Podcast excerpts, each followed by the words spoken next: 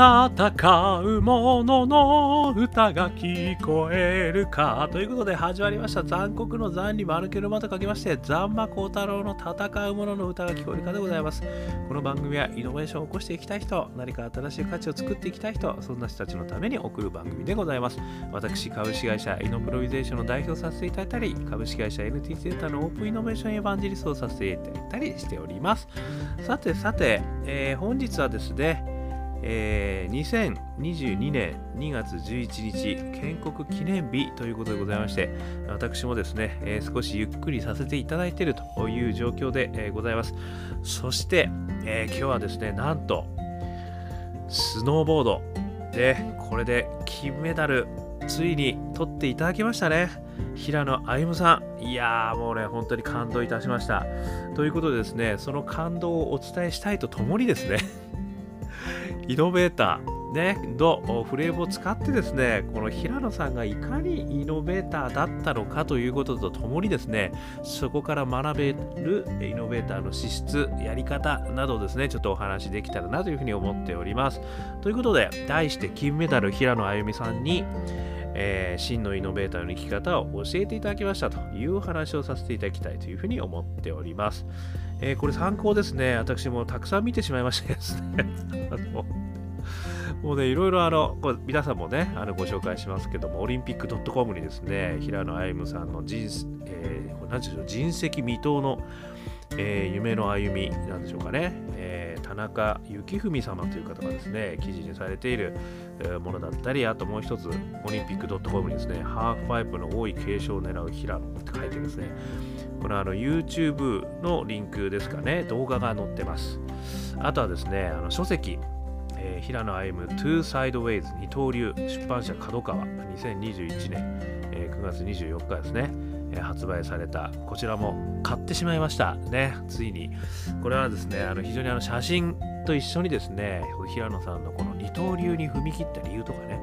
えー、その葛藤もしくは戦いこれがね結構書いてるんでねちょっともう感動しましたということで3つのフレームでですねあのこれらのお話をもとにですねちょっと私は勝手に、えー、お話をさせていただきたいということでございます。でですねあのまあちょっとこうざっくりですね平野歩夢さんあの申しますとねあの実はすごく大怪我をしたこともあったらしいですね。やっぱ遠征でですねかなりその角っこに当たる選手何人か私も見ましたけどもあれで内臓がですねかなりあの肝臓が破裂したかなんかですね。あの非常にこうちょっと正確なところは分かりませんけれども大怪我を負ったと。いうこともですねあったらしいんですよね。でそこからもう実はあの復活してます。ねこも本当にちょっと打ちどころが少し悪かったら本当塩もですね覚悟せなきゃいけない状況だったみたいなこともね書かれていましたね。そしてスケートボードとねあのスノーボードの二刀流ですね。これあの皆さんにも記憶が新しいと思いますけれどもあの東京オリンピックですからほんのちょっと前ですよね。でこの二刀流もですね実はその我々から見るとすごくこう似通ってるように見えますよね横乗りに押してねだからまあまああの両方出るのもありだよねぐらいに考えるじゃないですか全く違うらしいですねこれ読んでみるとまあ、まずは全然固定されてないですもんね、スケートボードの方は。そしてですね、どうもこう毎回毎回、あのスケートボードだとですね、こうリンクが違うらしいですね、形が。だからそこで、あのもうあこのリンクで行くんだったらどうしようっていうのを考えながらやっぱりもう滑るみたいなことになるらしいんですよ。だスノーボードの場合のあのハーフパイプっていうんですかねあれはもう大体形は同じだということらしいんですけどもそこがまた全然違うということでですねやっぱりあの平野さん小さい頃からね両方やっぱやられてたみたいではあるんですけれどもあのこの二刀流をやるぜって決めた時からですねやっぱりそのスケートボードををあのスノーボードをねほとんど履かないでこうやってる時期とかもね結構あったらしいんですよね。やっぱりもう集中しないとすぐに忘れちゃうと。特にスケートボードの場合はですねなんかあのやっぱりやらないとすぐにこう体が忘れちゃうっていうんですかねそんな状況もあったみたいなこともね書かれていて実はこの二刀流ねすごい大変だったっていう話なんですよね。であのもう一つだけ言うとねあれなんですよ。あのお伸びたじゃないですかコロナで。だからその分けてやることができなくなっちゃったんですよ。途中からもう。最初ね1日の半分はスケートボード半分はスノーボードみたいなものすごい過酷なあのことをやってたらしいですね。我々から全然知りませんでしたけどねそして皆さんもご覧になったかもしれませんけれどもオリンピック史上初のねトリプルコーク1440成功。ね、これ、ワン、なんつうんですか？わかりません。1440とね、あの、皆さんこれは解釈してください。あの、4040でしょうか ?1440? わかんない。ね、成功。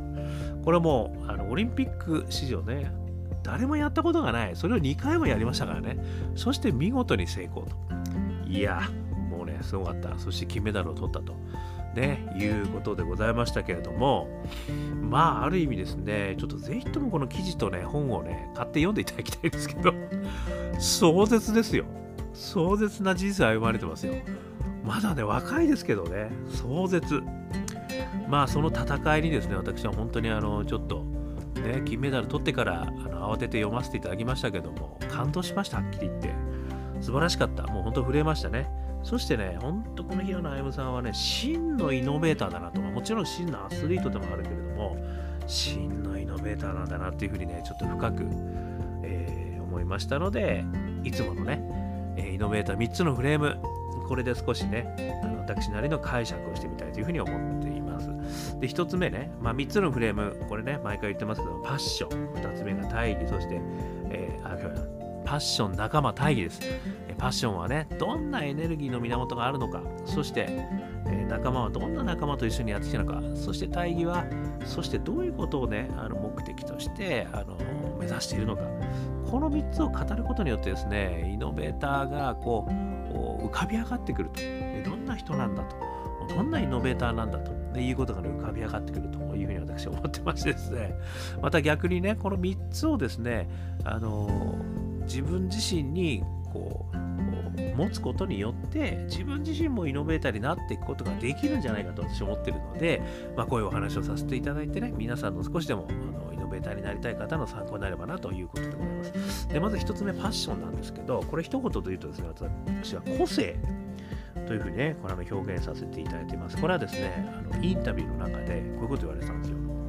変わったことが好きな性格なので服装も髪型も滑りも全部が個性的なのが大好きなんですっていうふうにインタビューで言ってました。これあそうかって分かりましたよね。あのドレッドヘアでねあの非常にかっこいいですよね。でまああのクールであるっていうこともよくね言われてますけどもやっぱり服装も髪型もねそして滑りもなんですよだから全てが個性的であるってことがね、やっぱりすごく好きだっていうことなんですよね。これってあのイノベーターのね、私の4証言であのお話しさせていただいてますけども、これの中だとですね、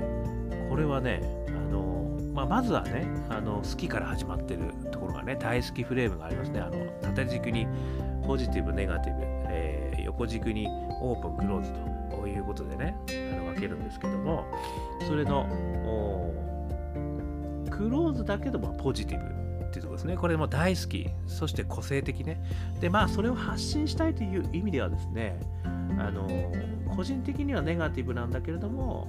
あの、オープンにね、発信していきたい。まあ、ネガティブっていう意味はですね、やっぱり、あの、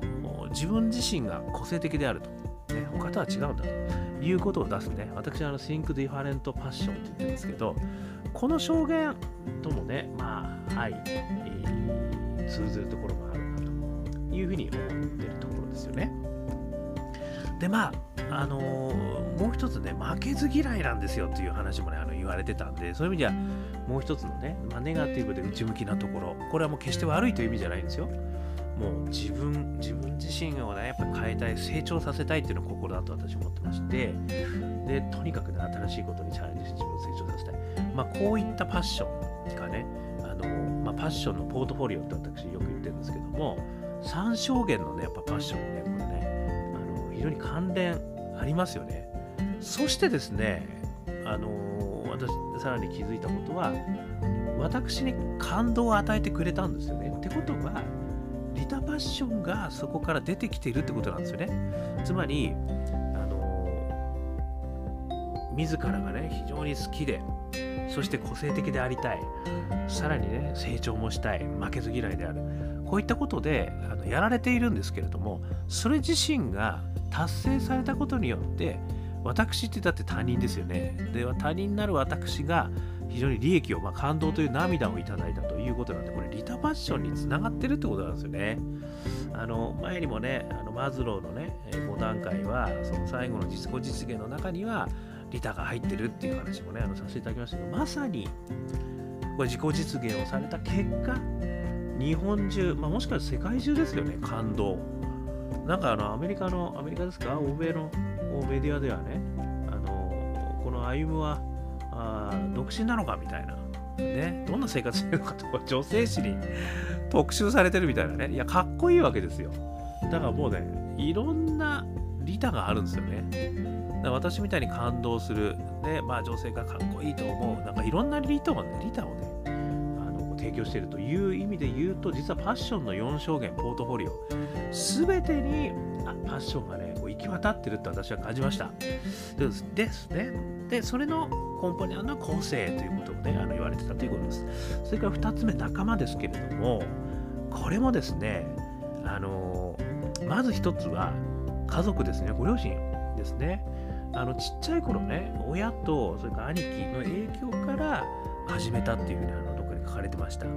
ですので、まあ、そういう意味じゃね、家族の支援というのがね、いかにあったかと、まあ、ちっちゃい頃からやる上だって、もうね、家族が応援してくれない、まあ、親が応援してくれないと絶対できないですからね、特別な関係で、やっぱりそこを応援してたというふうに思うんですよね。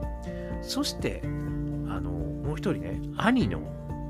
えー、英樹さんでしたっけ、これ。英樹さんだったかな兄兄貴、兄貴ですね。で、兄貴と一緒にね、英樹さんだ、兄の英樹さん。え途中までね、あの兄貴も一緒にやってたらしいんですね、このスノーボードね。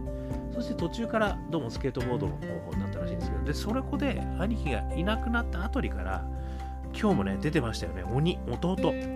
海舟さん、海舟さん。こんな方が一緒にやることになったらしいんですよ。だから、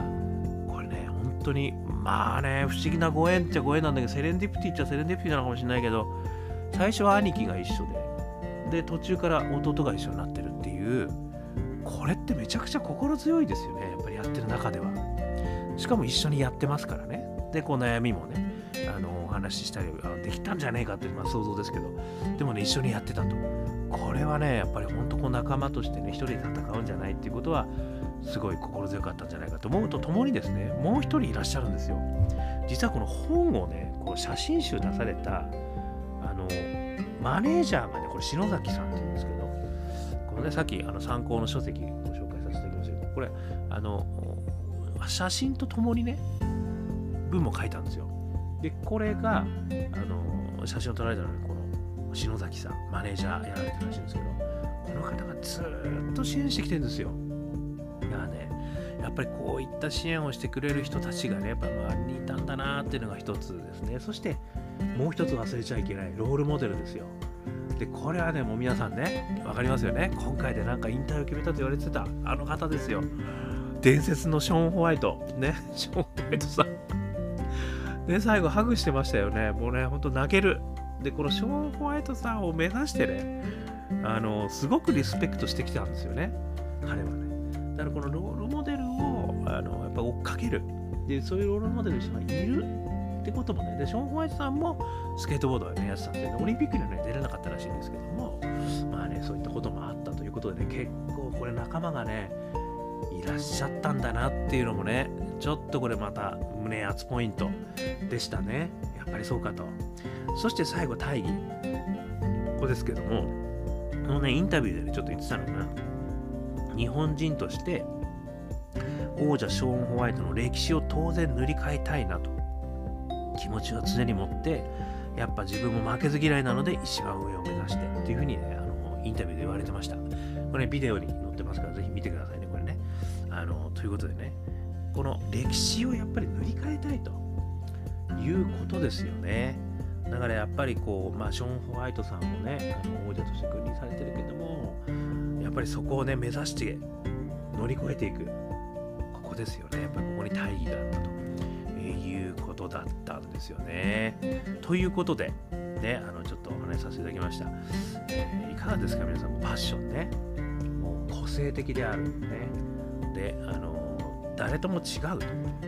ということがね一つ大きなファッションとしてあると。そしてえ、仲間ね、家族をはじめとした、まあ、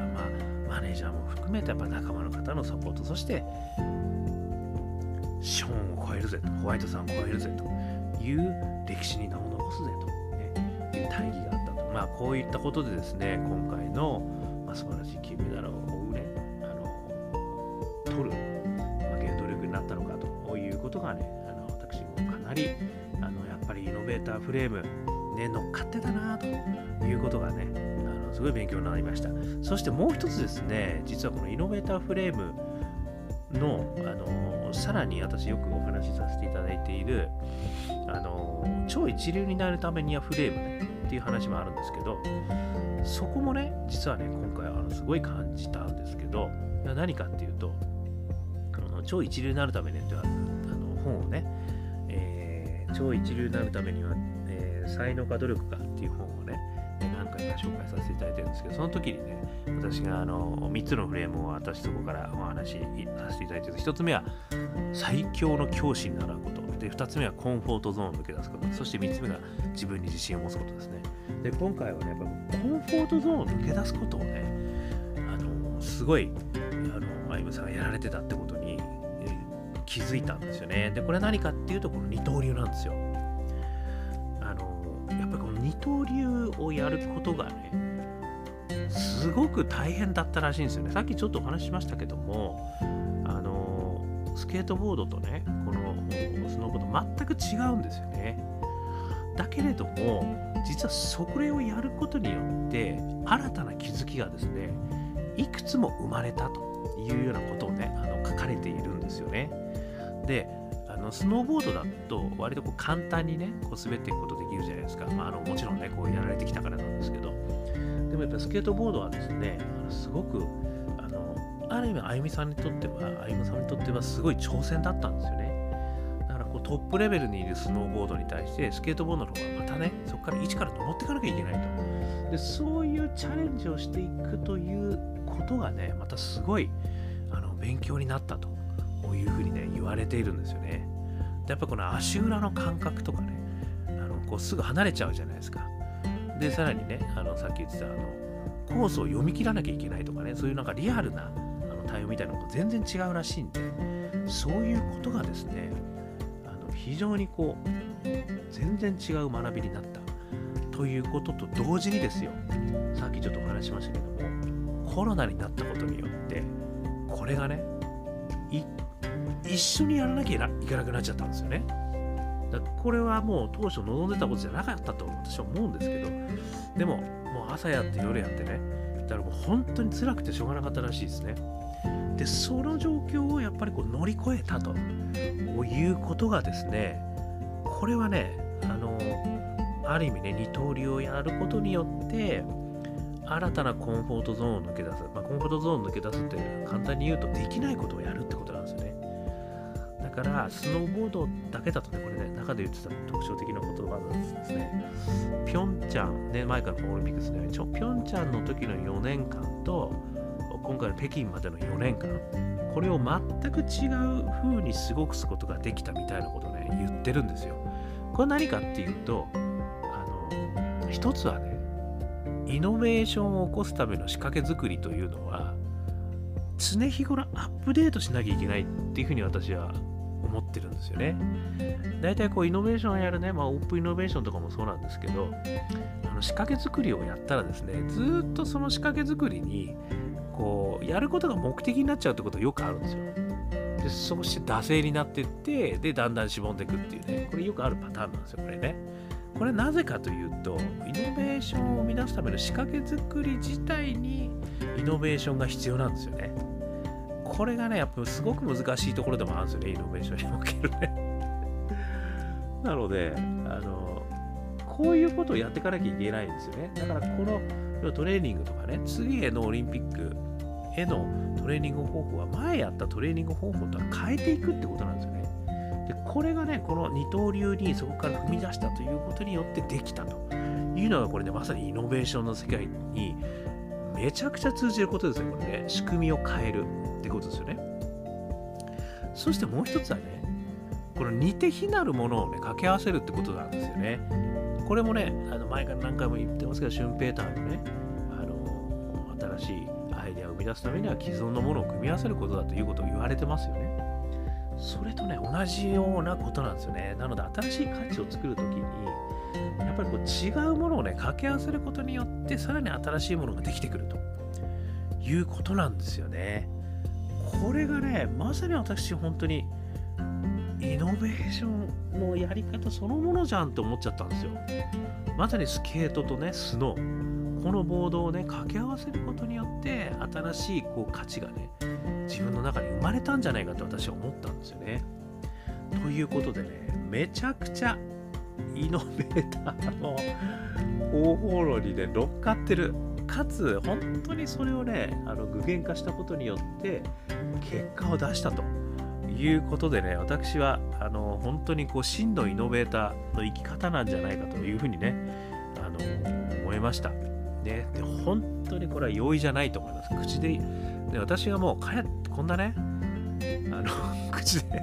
暖かいところでね、どんびりしたから言うようなことじゃないんですよ。もうね、本当に辛いことの連続だったと思います。でもそれを乗り越えたあの平野歩夢さん、本当に心からですね、私はあのリスペクト、ね、それからありがとう、ね、お伝えしたいということとともにですね、あのイノベーターのね、フレーム、これがね、あのまさに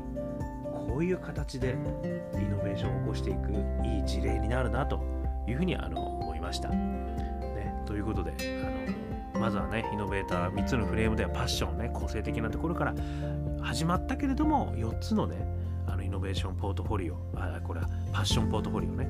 これを満たすような動きをされたってこと。それから仲間ねこれ家族から始まって支援者そしてロールモデルこういったいろんな素敵な仲間がいたからこそやっぱり行ったんだなっていうこと。そして3つ目は大義ね歴史を乗り換える。だからまあこういったことをねこの3つのフレームをなんとかね自分の中にこう作ることによってそしてあの自分たちもね我々も私も 皆様もイノベーターへね、あの必勝することできるんじゃないかとね、あのその人なりのね、このイノベーター3つのフレーム全く違うんですよ。なので、それもファッションの源も全部違うし、そしてどうやって仲間ができるかも違うし、どんな大義をするかも違うんだけども、まあ、こういうことを意識してね、やっぱりこうやるっていうのはすごく大事なんじゃないかなと私はね、した。ということとともにですね、この超一流になるためのね、3つの条件、えー、最強の教師、コンフォートゾーンを抜け出す。そして自分に自信を持つ。まあ、この3つのうちのコンフォートゾーンを抜け出す。ね。ここのことが今回のアイムさんにおいてはですね、二刀流。これをね、入れることによって仕組みをね、常にこう変えることができる。そしてコンフォートゾーンというもう自分ができないことをやる。そして似て非なるものを掛け合わせるというところまで到達する。そして新しい価値がね、生まれる。まあ、そこまでね、こうやられたっていうことでね、いやー、本当におめでとうございますというか、ありがとうございますというか、あの今日は素敵な日を送らせていただいておりますということでございました。ということでですね、えー、もしよかったらこの参考、ね、あのこれ下に貼っておりますので、ぜひとも見てください。えー、オリンピック .com、ね、平野歩夢、人石未踏の夢の歩み、ねえー、田中幸文様が書かれているような、えー、記事がございました。それから、え、もう一つオリンピック .com ハーフパイプの多い継承を狙う平野っていうね、これはあの動画があります。ね、そして、え、最後書籍ですね、えー、平野歩夢、えー、Two Sideways、刀流出版社角川、ね、2021年9月24日出てますので、よかったら見てみてください。ということで、今日も聞いていただきましてどうもありがとうございました。アンカー .fm こちらの方でね、毎日配信してますね。これはあの Spotify でもやってますし、えー Apple ね、Apple のポッドキャスト、ね、いろんなとこで配信されてます。よかったら登録、どこでもいいから登録してみてください。そうするとね、毎日配信されます。えー、ー、お暇な時にね、聞いていただければとうに思います。あとは、えー、インスタグラム、フェイスブック、ツイッター、残酷のターンに丸車光太郎、えー、いつでもご申請お待ちしておりますので、えー、よかったらですね、えー、一言メッセージを添えて申請していただければありがたいです。そこにコメントとかね、いいねとかシェアとかしていただけると嬉しいです。そして最後に、我がアカペラグループ、香港ラッキーズ、香港好きな運と書いて香港ラッキーズ、中年ワンダーランドという曲がございます。中年不思議国と書いて中年ワンダーランド。まあ、こちらがですね、非常に元気が出る曲ということでね、えー、皆さん新しいことにチャレンジするときにね、アドレナリンを噴出したいというときに一発聞いていただくと、えー、目が覚めるんじゃないかと。ね、元気が出ます。中年じゃない方も元気が出ると思います。えー、ぜひぜひ聞いていただきましたら幸いです。ということで、今日も聞いていただきましてどうもありがとうございました。それでは、皆さんまた明日ありがとうございました。